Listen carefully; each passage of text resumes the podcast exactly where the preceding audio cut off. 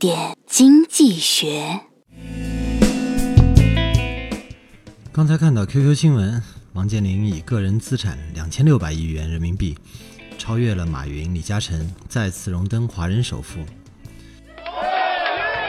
这么多钱到底是什么概念呢？算了一下，我们日常买双色球吧，中个大奖五百万元。双色球呢，每周开三次，一年呢五十二周，最多一年中奖次数是一百五十六次，也就是一年如果每次都能拿到大奖，可以中七亿八千万元。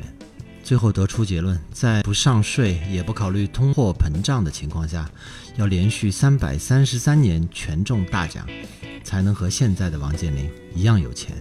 很多人买彩票仅仅是因为那是他们唯一支付得起的投资。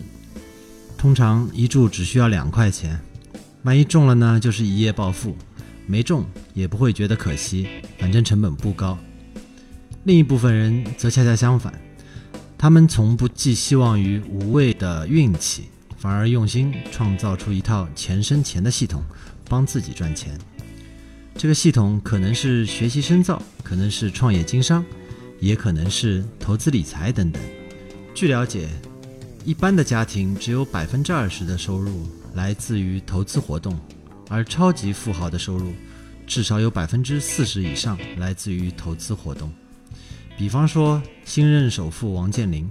所以下一次再面对是把未来交给不可控的运气，还是回归开源节流投资本身时，你应该可以做出对的选择。